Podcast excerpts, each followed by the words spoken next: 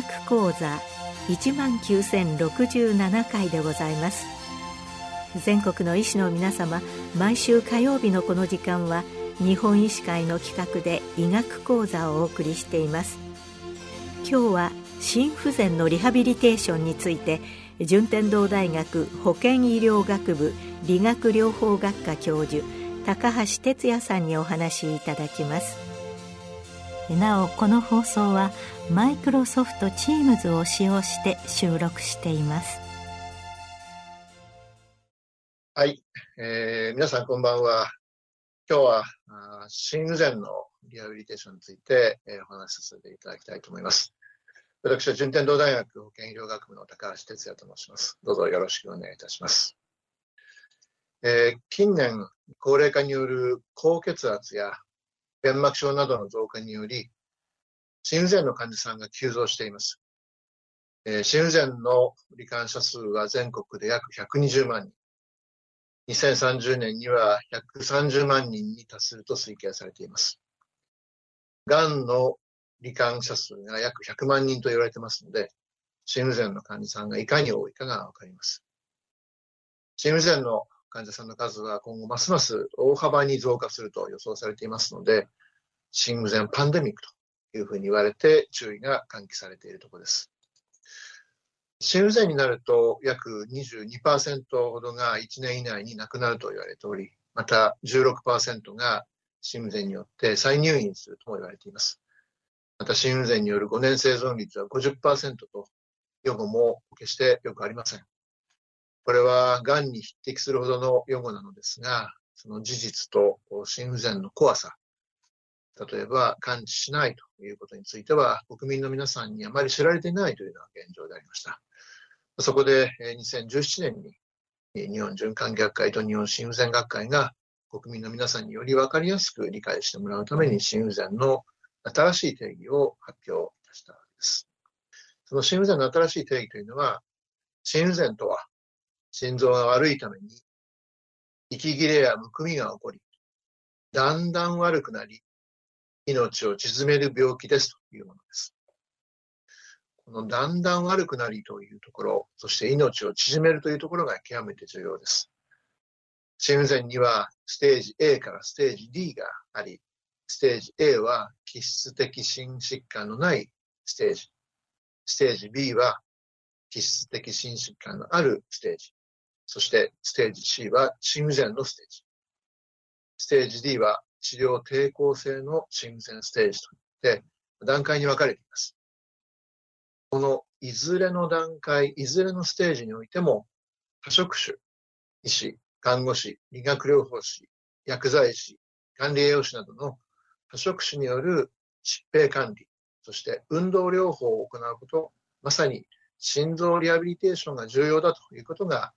2021年に循環器学会からアップデートされた心不全の診療ガイドラインに歌われています。リハビリテーションというと、骨折や脳卒中の後に動かなくなった手足を動かすように訓練をしている場面を思い浮かべる先生方も多いのではないでしょうか。実は心臓リハビリテーションの目的はこうした機能回復訓練だけではありません。心不全の方の再入院の理由は、塩分、水分制限の不徹底、感染症、治療薬服用の不徹底などが上位を占めています。毎日の生活の中で塩分を控える、水分を取りすぎない、確実に薬を飲むといったことに注意すれば、再入院を少なくすることができるんですけども、この自己管理能力の獲得に向けての教育、カウンセリング、助言や相談も重要な心不全の一部と、心不全のリハビリテーションの一部、心臓リハビリテーションの一部と考えられています。心臓リハビリテーション学会が心臓リハビリテーションの定義を発表していますが、心臓リハビリテーションとは、心血管疾患患者の身体的、心理的、社会的、職業的状態を改善し、基礎にある動脈硬化や心不全の病態の進行を抑制あるいは軽減し、再発再入院、死亡を減少させ、快適で活動的な生活を実現することを目指して、個々の患者の医学的評価、運動処方に基づく運動療法、危険因子の是正、患者教育、カウンセリング、そして最適薬物治療を多職種チームが協調して実践する長期にわたる多面的包括的プログラムと定義しています。以前は心臓病のある人は安静第一、運動は避けるべきと考えられていました。確かに心不全増悪直後の不安定な時期に運動することは進められません。しかし最近では心不全症状が落ち着くのと並行して様々な心臓リハビリテーションが行われるようになってきています。入院中に行われる急性期リハビリテーションでは心不全が増悪して入院した患者さんを早期から起こしてベッドから離れるように促して日常生活にできるだけ早く戻すために行われております。高齢者では入院がきっかけで要介護度が増してしまう危険があるため、必要以上の安静を避け、早期に自宅退院を目指すリハビリテーションは極めて重要と言われています。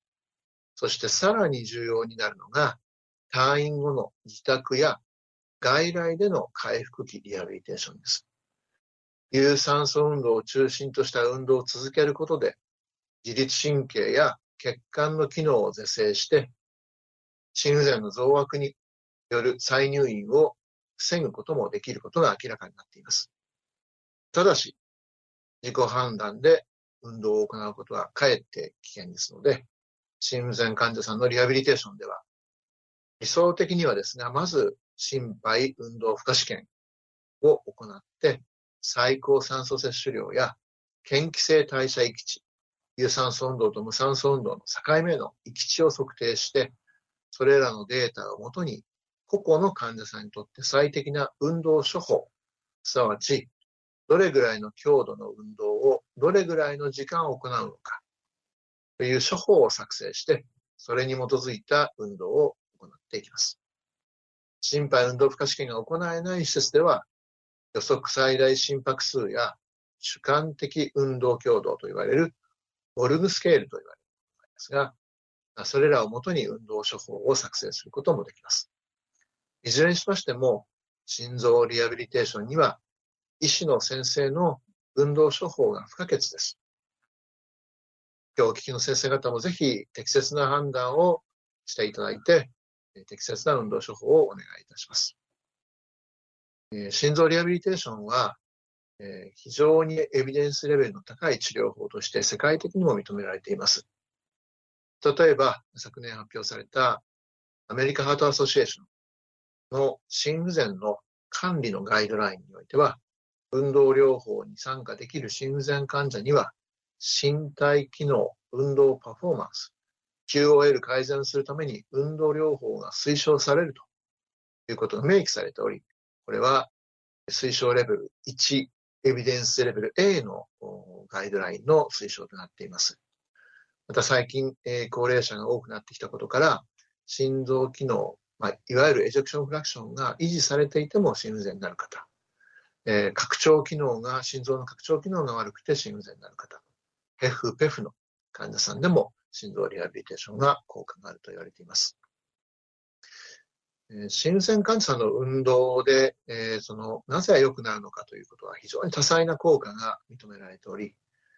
えー、心拍質量が増加するようになったり、安静時の心拍数が低下したり、自律神経のバランスが改善したり、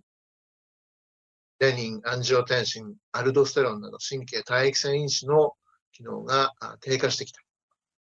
炎症、または炎症性サイトカインが減少したり、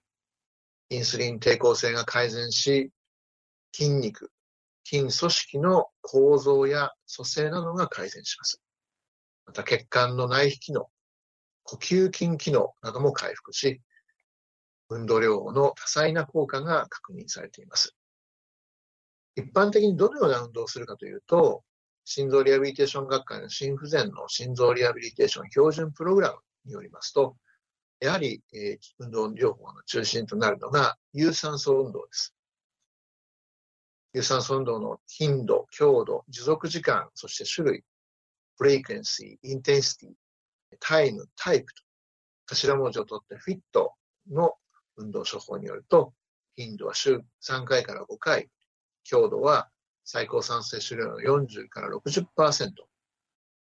とは実測のカルボーネン法という脈拍で測定する、処方する方法もありますが、その40から60%、ボルグス2では楽、または少し辛いというところで処方するようにとなっています。持続時間は20分から30分。そして、ウォーキング、トレッドミル、サイクリングなどの有酸素運動ですね。それから近年では、レジスタンストレーニングといって、いわゆる筋トレも推奨されるようになりました。週2回から3回、中等度から低強度ですね。比較的、えー、辛いということでなくて、まあ、やや辛いぐらいの強度で10回から15回ぐらい繰り返し運動できる運動負荷量で、重りの量で10回ぐらい行ういうことが推奨されているところです。まあ、一方、先生方もよくご存知のように、近年、高齢の患者さんが多くなってきていることから、心不全の患者さんもフレイル、いわゆる健常から要介護状態に至る中間段階、脆弱な健康状態、ストレスにより脆弱性が増大して重篤な健康問題を引き起こしやすい、いわゆる弱々しい段階の患者さんが増えております。えー、そのフレイルの重症度というのは、心不全の全死因死亡率に大きく関係していることから、フレイルの克服というのは非常に大きな課題となっています。えー、私どもが調べた1万人規模のレジストリー調査では、高齢心不全入院患者のフレイル併存率というのは約60%に及びます。また、体の機能、身体機能のフレイルだけでなくて、認知機能の低下している精神、心理面のフレイルの方、そしてこう独居や社会的に孤立している、いわゆる社会的なフレイルという体、そして認知、社会的なという3つのフレイルが重なると、再入院や死亡のリスクが2倍になるということから、やはり、えー、そのフレイルには多面的なフレイルの注意が喚起されているところです。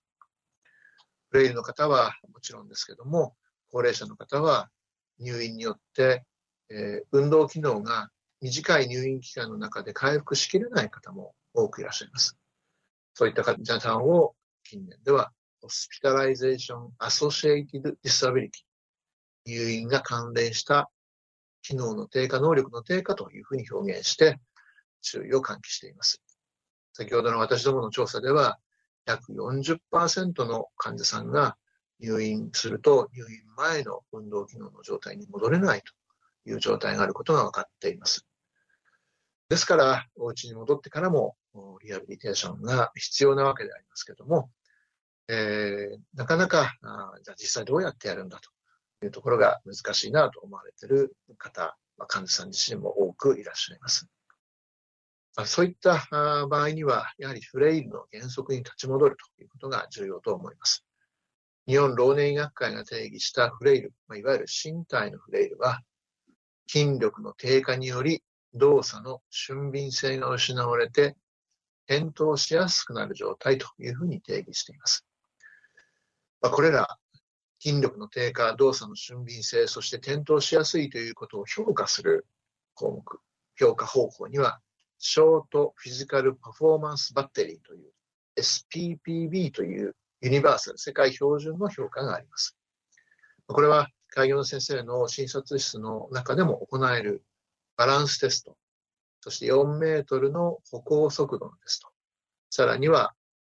椅子の立ち上がりテスト、5回椅子立ち上がりを何秒でできるかというテストです。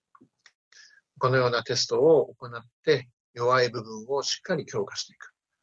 5回椅子立ち上がりの速度が遅ければ、しっかり立ち上がりが5回早くできるようにしましょうねと。バランスが悪ければ、バランスをしっかり取れるようになりましょうね。バランスの練習、転倒しないバランスの練習しましょうねというような指導が重要になってきます。ぜひ SPPB という評価を、えー、覚えていただいて、患者さんに応用していただければと思います。心臓のリハビリテーションは単に、えー、歩行距離を伸ばしたり、有酸素運動をさせたり、筋トレをするということだけではありません。患者さんが入院の前の状態に戻れるように、介護度が上がらないように、フレイル対策、入院前の生活を意識したプログラムが重要です。私ども、順天堂大学では、えー、そういった多くの高齢の心不全の患者さんが入院してまいりますが、そのフレイルの管理のプログラムを行っております。基本チェックリストによる問診から始まり、筋肉量の測定、握力の測定、先ほどの SPPB の測定や6分間歩行の測定などを行って、フレイルの度合いに応じたプログラムを行っているところです。若くて心臓の機能がいい方に対しては、早期退院、そしてもう二度と発症しない、二度と再発しない、そういった教育が非常に重要です。一方で、高齢者で様々な病気を併存していらっしゃる患者さんには、フレイルの予防、介護度の悪化の予防ということで、筋力をしっかりつけ、動作の俊敏性を高めるような運動、そして転倒しないバランスの運動などを行っているところです。えー、最後になりますけども、心不全のリハビリテーションについて今日お話しさせていただきましたが、心不全患者さんにもリハビリテーションを行うこと、特に先生方の処方に基づく運動療法を行うことは、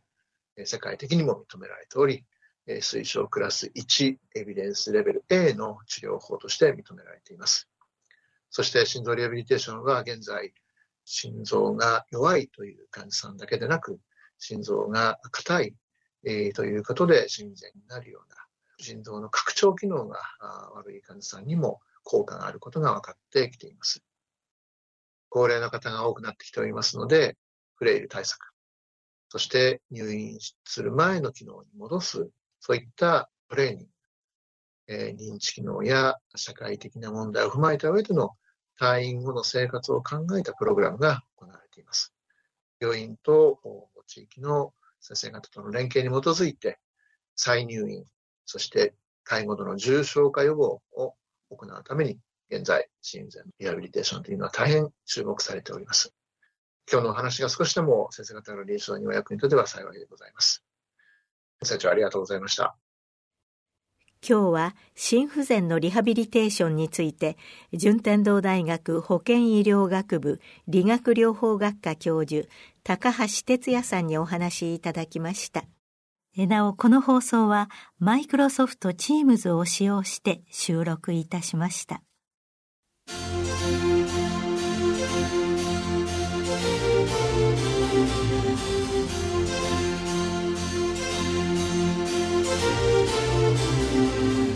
それではこれで日本医師会の企画でお送りいたしました医学講座を終わります。